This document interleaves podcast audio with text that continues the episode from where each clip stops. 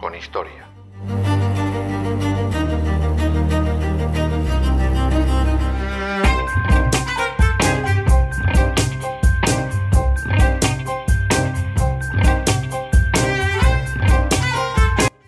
Épica, grandioso o fuera de lo común género narrativo en el que se presentan hechos legendarios o ficticios relativos a las hazañas de uno o más héroes y a las luchas reales o imaginarias en las que han participado estos héroes, ya sean inventados o no. Pues bien, de eso mismo hablamos hoy, de un hecho que ocurría tal día como el 2 de mayo de hace 214 años. Nos han contado durante siglos que al grito de que nos lo llevan, todo el pueblo de la Villa de Madrid y sus ejércitos, leales y contrarios al invasor, se levantaron en armas contra los franceses. Pero ni fue todo el pueblo, ni mucho menos fue todo el ejército. Tampoco se escucharon tantos gritos en contra del francés. Nos han vendido épica, ficción. Quizás para intentar tapar la infamia que esos días a muchos kilómetros de Madrid se estaba llevando a cabo. Los que debían proteger a sus súbditos estaban vendiendo por partes a su país, para salvar sus reales posaderas. Carlos IV y su hijo, el infame Fernando VII, estaban cediendo el país a Napoleón, mientras unos pocos luchaban a muerte por ellos en las calles de Madrid durante aquellas 48 horas de principios del mes de mayo.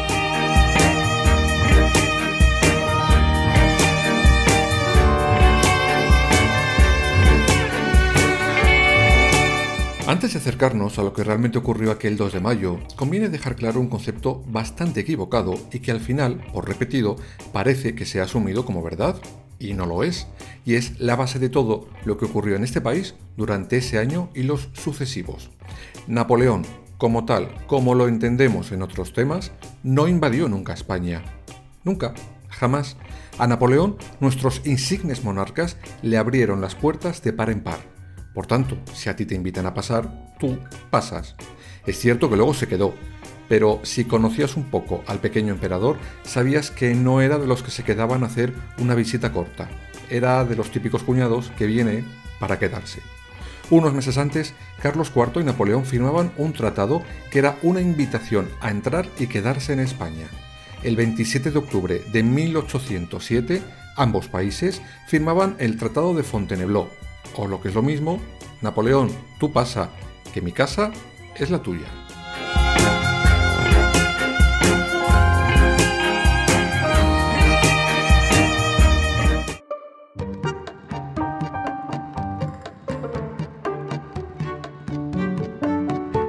Napoleón, que había intentado invadir Gran Bretaña meses atrás, sufrió una humillante derrota, fruto de la cual dictó que ningún país podía tener ningún tipo de relación comercial con las islas británicas.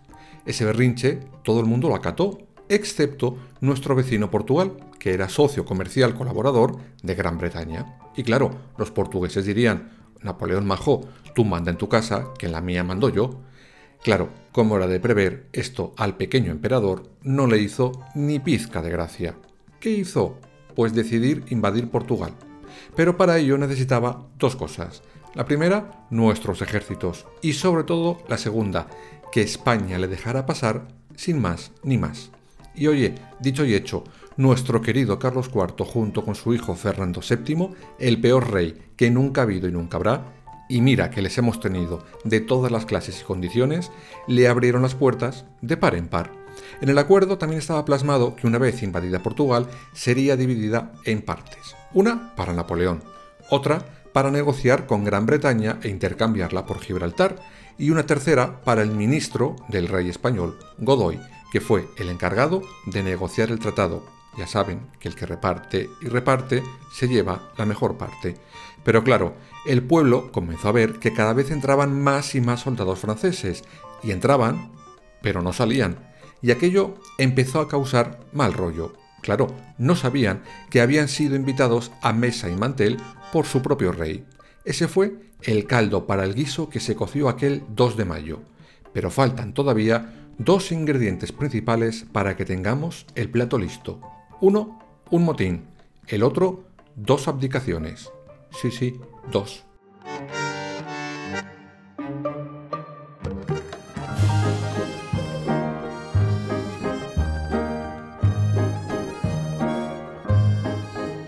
Vamos con el primero de ellos. El 17 de marzo de 1808, el infame Fernando VII llevó a cabo un plan para hacerse con la corona. Estaba muy cansado de ser príncipe, quería trono y sobre todo quería echar de la corte a Godoy, que era quien realmente manejaba el cotarro en el reino, ya que Carlos IV era un pelín incompetente. A él le dejabas cazar y cuatro cositas más y ya era feliz. Lo de gobernar se le hacía cansado. Por eso dejaba todo en manos de su valido. Aquel día se conoce como el motín de Aranjuez. No nos pararemos mucho en él hoy, ya que merece su capítulo propio, pero sí os diré que con ese movimiento Fernando VII se quedó con la corona. Seis días después, los franceses, en su turismo particular por nuestro país, entran en Madrid y claro, ahí estaba el rey usurpador para recibirles, literalmente. Pero se quedó con un palmo de narices. Napoleón, el que creía que era su amigo y protector, no le reconocía como legítimo rey. Por contra, recibió una orden. Fernando Majete, tira para Francia, que me vas a escuchar. Y Fernando, obediente, se fue sin saber que su padre también había sido convocado a una reunión. Napoleón les estaba esperando tranquilamente en Bayona. En esta ciudad francesa encontramos el segundo gran ingrediente de nuestro plato de hoy.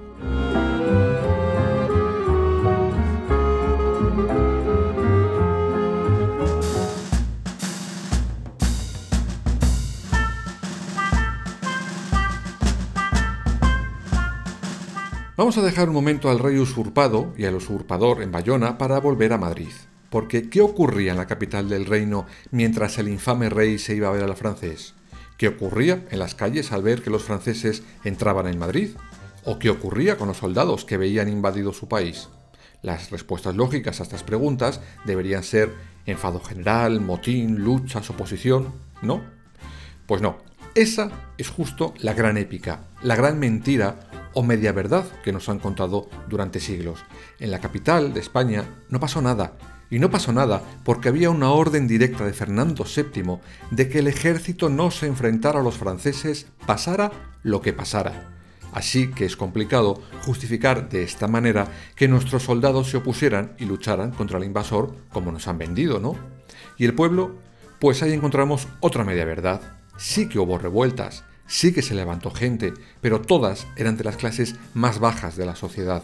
La nobleza y el clero vivían como Dios, nunca mejor dicho. Por tanto, ¿qué más les daba que entraran los franceses? A ellos no les afectaba en lo más mínimo.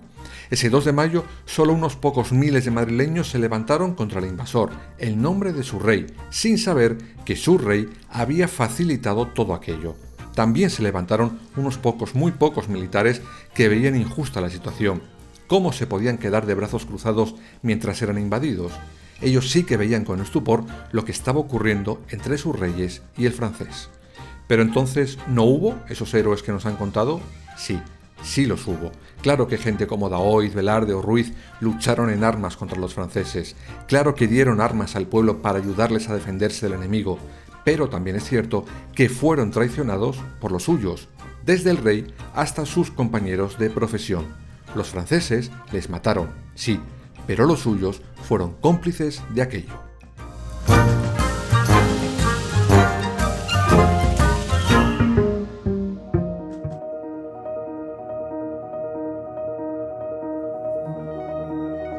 Velarde, por ejemplo, aquel día consiguió vencer a la guardia francesa encargada de vigilar que los madrileños no hicieran más munición de la cuenta.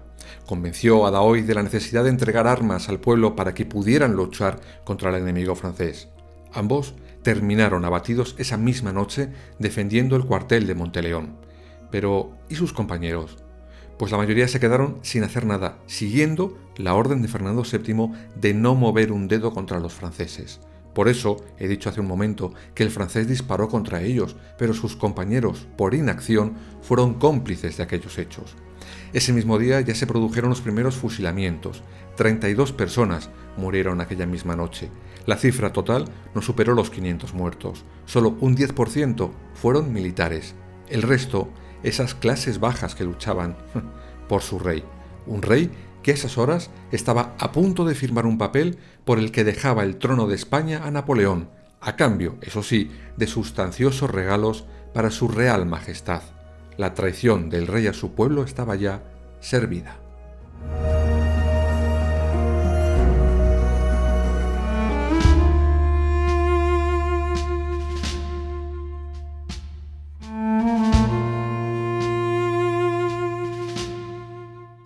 Volvemos donde habíamos dejado a nuestros queridos reyes con el emperador, en Bayona.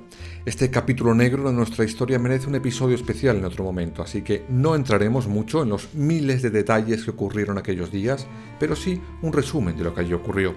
Napoleón, que no le había gustado nada la manera en la que Fernando VII llegó al trono, obligó a este a abdicar en favor de su padre, Carlos IV, y a este hacerlo, a su vez, en el propio Napoleón, el cual cedió los derechos de la corona de inmediato a su propio hermano José Bonaparte, que se convirtió desde aquel momento en José I Bonaparte, Conocido como Pepe Botella, su reinado también merece un capítulo aparte, porque nos librábamos de un rey absolutista, inútil, corrupto y cuantos defectos os imaginéis les tenía el infame, por un rey ilustrado, culto, sensato. Pero claro, tenía un pequeño problema, es que no era de aquí, y eso los españoles lo llevaron mal, muy mal. Esos mismos españoles que en ese mismo instante estaban muriendo por un rey que les acababa de vender. Eso sí, el mensaje que el infame mandó a Madrid fue de una hipocresía que tiraba de espaldas. Abro comillas. He tenido a bien dar a mis amados vasallos la última prueba de mi paternal amor. Hoy, en las extraordinarias circunstancias en que se me ha puesto y me veo, mi conciencia, mi honor y el buen nombre que debo dejar a la posteridad exigen imperiosamente de mí que el último acto de mi soberanía únicamente se encamine al expresado fin, a saber, a la tranquilidad, prosperidad, seguridad e integridad de la monarquía de cuyo trono me separo, a la mayor felicidad de mis vasallos de ambos hemisferios. Así pues, por un tratado firmado y ratificado, he cedido a mi aliado y caro amigo, el emperador de los franceses, todos mis derechos sobre España e Indias, a que se lleven a debido efecto las disposiciones de mi caro amigo el emperador Napoleón, dirigidas a conservar la paz, amistad y unión entre Francia y España, evitando desórdenes y movimientos populares, cuyos efectos son siempre el estrago, la desolación de las familias y la ruina de todos. Cierro las comillas.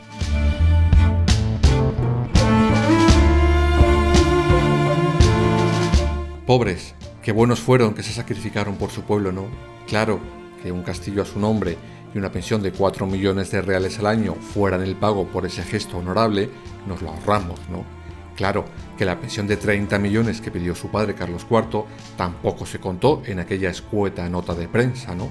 El consuelo que nos queda es que al final de lo prometido, poco vieron.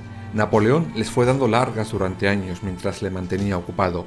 Él hacía y deshacía su antojo en nuestro país. Ya se sabe aquello de lo de meter y prometer, ¿no?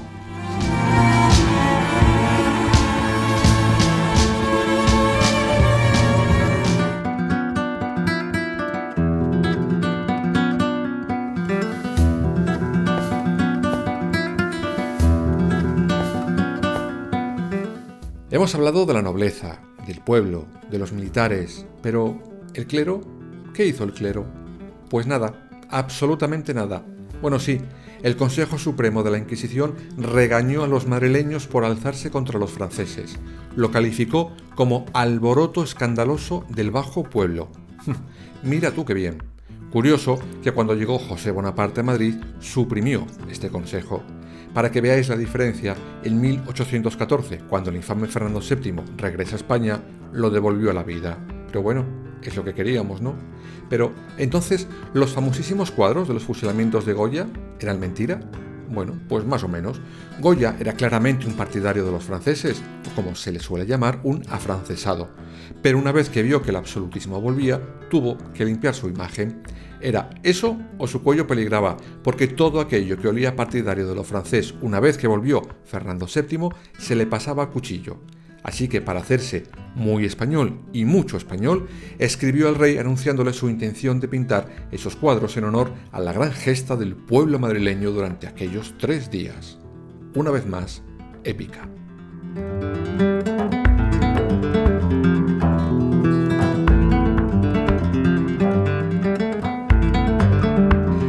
El próximo 2 de mayo, cuando todos se quieran poner medallas para festejar aquella épica hazaña, tened más claro quién sí merece esas medallas y quiénes están postureando, ya que aquellos días ayudaron por acción o por omisión a fusilar o asesinar a los que realmente sí son los verdaderos héroes del 2 de mayo.